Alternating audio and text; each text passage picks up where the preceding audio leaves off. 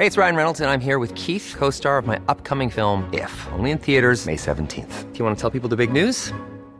All right, I'll do. Sign up now and you'll get unlimited for $15 a month in six months of Paramount Plus Essential Plan on us. Mintmobile.com slash switch. Upfront payment of $45 equivalent to $15 per month. Unlimited over 40 gigabytes per month. Face lower speeds. Videos at 480p. Active Mint customers by 531.24 get six months of Paramount Plus Essential Plan. Auto renews after six months. Offer ends May 31st, 2024. Separate Paramount Plus registration required. Terms and conditions apply if rated PG.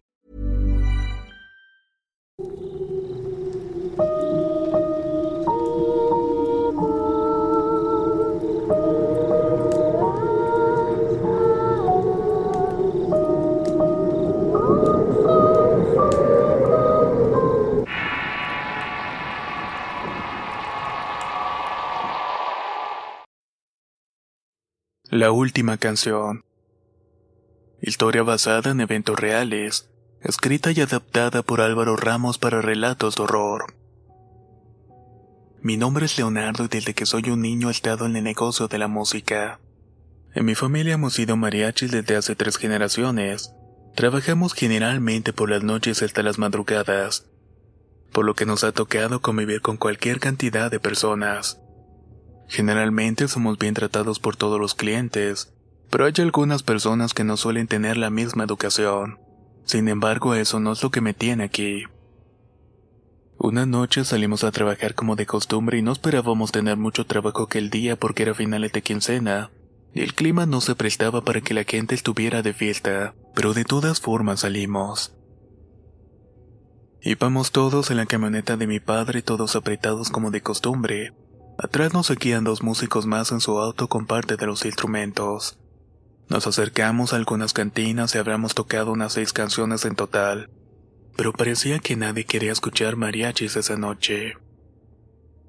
Habíamos perdido ya algunas horas y no habíamos sacado ni siquiera para la gasolina. Pero en nuestra familia no hay lugar para el pesimismo, y animando a mi padre le dije que nos moviéramos para otra zona. Nos acercamos a un parque reconocido como un parque al que la gente va en busca de tríos, mariachis y una que otra cosa ilegal.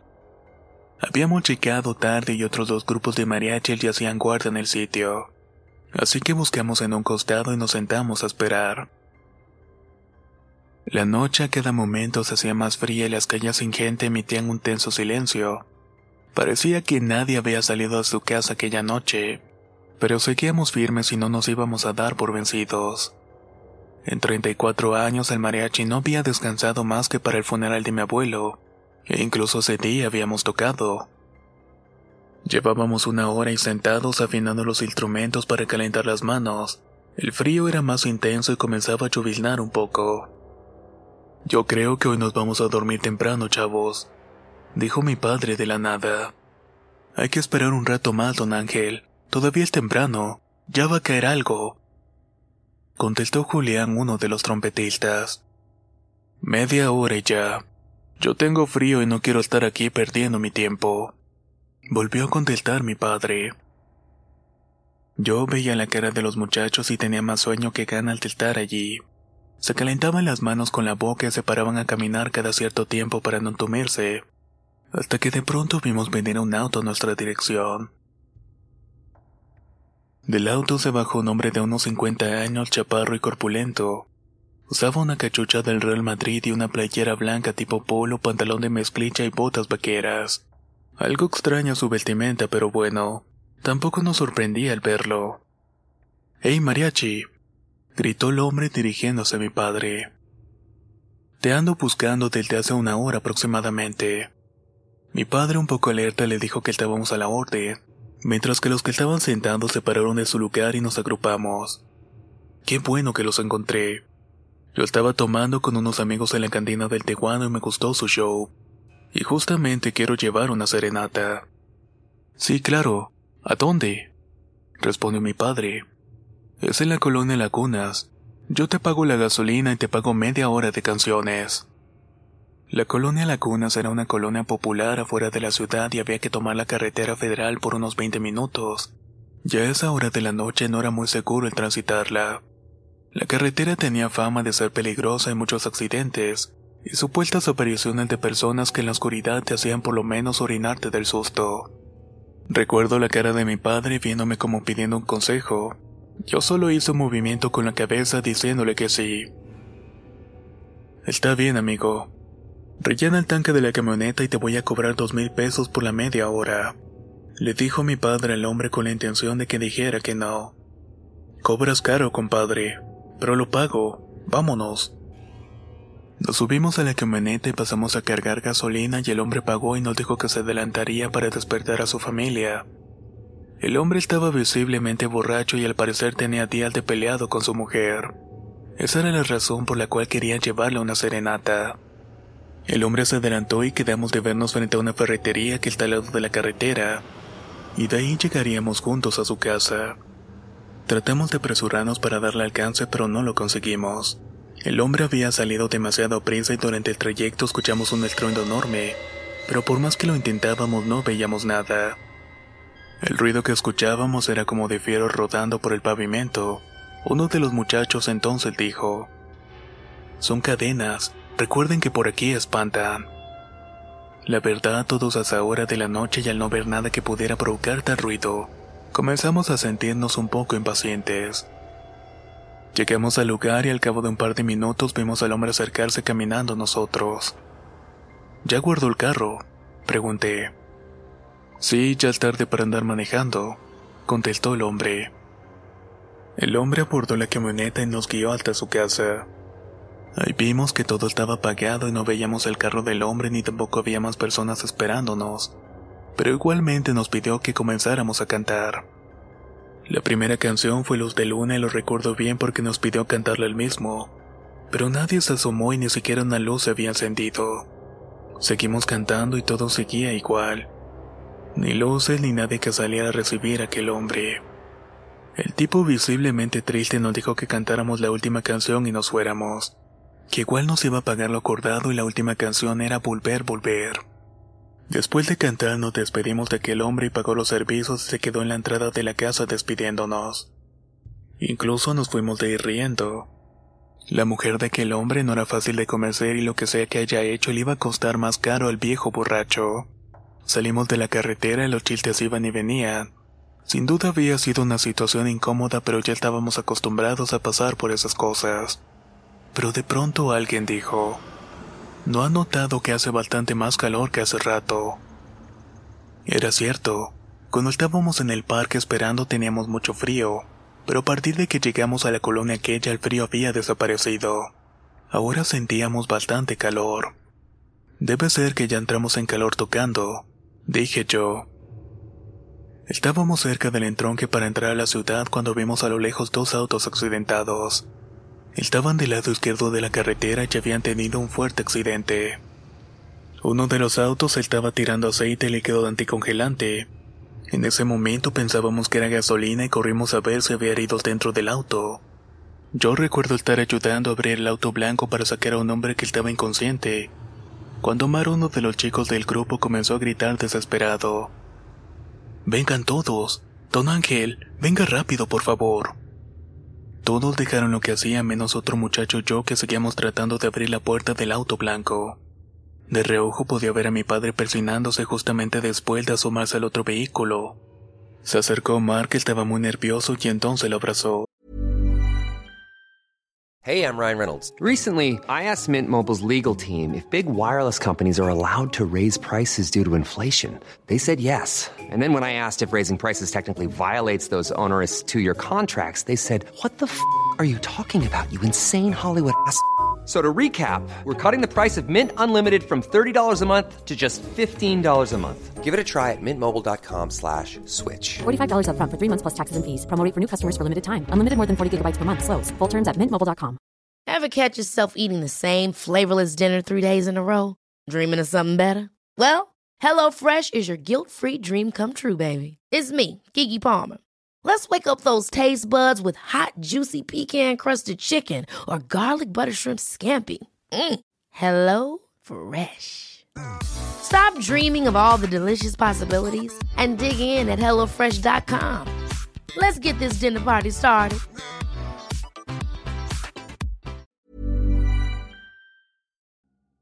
La primavera está aquí. Así que es el mejor momento para sacar lo viejo de la rutina y vivir nuevas experiencias, entre ellas nuestros estrenos de terror, y hasta una nueva manera de obtener dinero con tus compras gracias a iBota. iBota es una app que puedes descargar totalmente gratis y que te da la mayor cantidad de dinero en efectivo en cientos de artículos y marcas, no solo en las botanas que disfrutas mientras nos escuchas, Olvídate de otras apps que son igual que brujos charlatanes y solamente te dan puntos fantasmas. Con iBotas simplemente agrega tus ofertas a la aplicación y obtén dinero real que podrás transferir a tu cuenta bancaria, PayPal o tarjeta de regalo. No lo dudes y únete a una comunidad con 50 millones de usuarios que ya disponen de los beneficios de más de 2.700 marcas y tiendas, como Lowe's, Macy's, Sephora y Best Buy. Y para que termines de convencerte, en este momento iBota está ofreciendo a nuestro público 5 dólares solo por probar iBota usando el código ROR cuando te registras. Solo tienes que ir al App Store o Google Play Store y descargar la aplicación iBota gratis para comenzar a ganar dinero en efectivo y usar el código ROR. Esto es iBota en Google Play o App Store y usa el código ROR. Aprovecha los nuevos comienzos y corre a descargar la aplicación para ganar más cashback.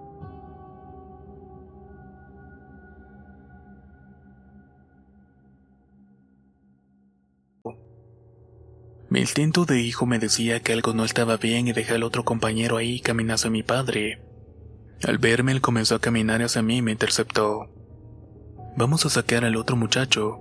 Este ya está muerto me dijo muy desorbitado mientras me abrazaba por el hombro y me daba la vuelta.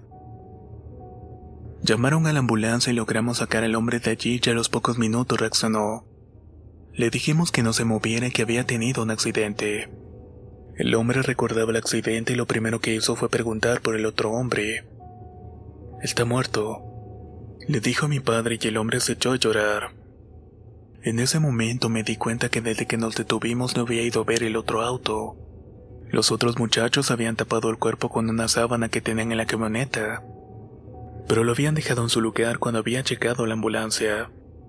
Quise acercarme hacia el otro auto cuando mi padre me volvió a interceptar y me dijo, No vayas, hijo, quédate aquí conmigo. Solo quiero ver cómo quedó el carro, no voy a ver al muerto. Le dije, No lo hagas, quédate aquí. Volvió a decirme, Siempre fue muy evidente de mi padre, pero esa noche aproveché la llegada de la ambulancia para ir a ver aquella escena. En mi mente pasaban cosas horribles. Yo me imaginaba cómo había quedado aquel hombre. Casi casi lo asimilaba como una escena de una película de terror. Pero la realidad fue mucho peor. Cuando vi el auto sabía que lo había visto antes. Es más, sabía que lo había visto esa noche. Era el auto del hombre que nos habían contratado y lo sabía porque la ventana trasera tenía pegada una calcomanía de la América con el nombre de Remedios, que horas antes nos había dicho que era el nombre de su esposa. Esa imagen del auto me golpeó como un mazo. Por un momento me sentí mareado, pero quería comprobar lo que para el momento ya presentía. Así que me acerqué para levantar la sábana y efectivamente era aquel hombre. En ese momento entendí la reacción de Omar y por qué la cara de mi padre. Me llevé las manos a la cara y sentí como mi padre me abrazaba y me llevaba a su pecho. Y ahí inmediatamente me solté a llorar. Te dije que no fueras, me dijo mientras lloraba conmigo. Nadie de los que estábamos ahí nos podíamos explicar nada. Estuvimos con él en su casa y nos había pagado y de hecho el dinero existía. Lo tenía mi padre en la maleta donde ponía el dinero que cobrábamos. Cuando los rescatistas revisaron el cuerpo para buscar sus datos, encontraron su cartera y en su credencial su dirección. Vieron que la dirección era cerca de ahí, así que enviaron un policía a buscar a su familia. Eran las 4 de la mañana ya cuando llegó Remedios y reconoció a su marido. Y cuando lo hizo, obviamente se puso a llorar desconsoladamente. Aquel día nadie pudo dormir y recuerdo haber pasado varios días con insomnio y pesadillas. Mi padre la pasó igual y dejamos de trabajar que hace una semana. Nadie se sentía en condiciones de salir a la calle por la noche. Un mes después del accidente acompañé a mi padre a visitar a la familia de aquel hombre y hablamos con su mujer. Le explicamos lo que habíamos vivido esa noche y le contamos todo. La plática, la serenata, todo. Ella no daba crédito a lo que mi padre le estaba contando. Dice que esa noche no escuchó nada, ningún tipo de música que su esposo no hubiera podido entrar a la casa por sí solo pues ella había puesto seguro la puerta, y tendría que haberla despertado para que ella le abriera y eso no pasó. Mi padre se disculpó con ella por el importuno y le devolvió los dos mil pesos que el hombre le había paqueado aquella noche. Cuando salíamos de la casa, la mujer entonces preguntó: Oiga, ¿y en la serenata cuál fue la última canción que cantaron? Fue la de Volver, Volver, señora. La mujer se puso a llorar y nos dijo: Cuando nos casamos me dijo que si se llegara a ir antes que yo lo despidiera con Volver, Volver, porque sería la forma de decirme que me amaba.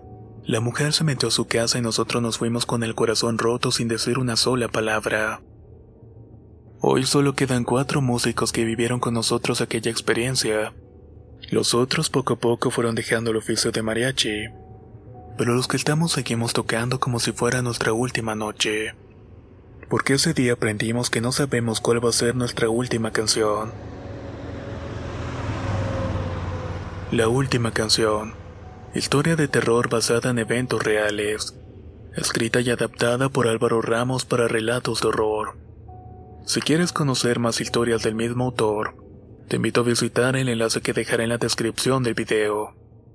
Nos escuchamos en el próximo relato.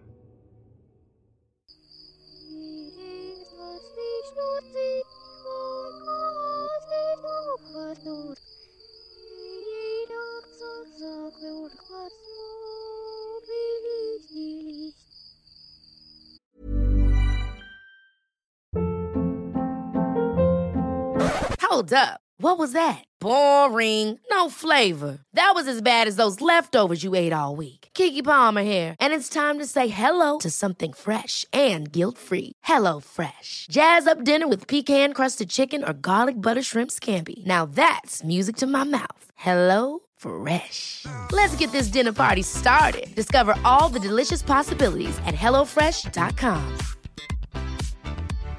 How would you like to look five years younger? In a clinical study, people that had volume added with Juvederm Voluma XC in the cheeks perceived themselves as looking five years younger at six months after treatment. Look younger, feel like you. Add volume for lift and contour in the cheeks with Juvederm Voluma XC. Reverse signs of aging by adding volume to smooth laugh lines with Juvederm Volure XC.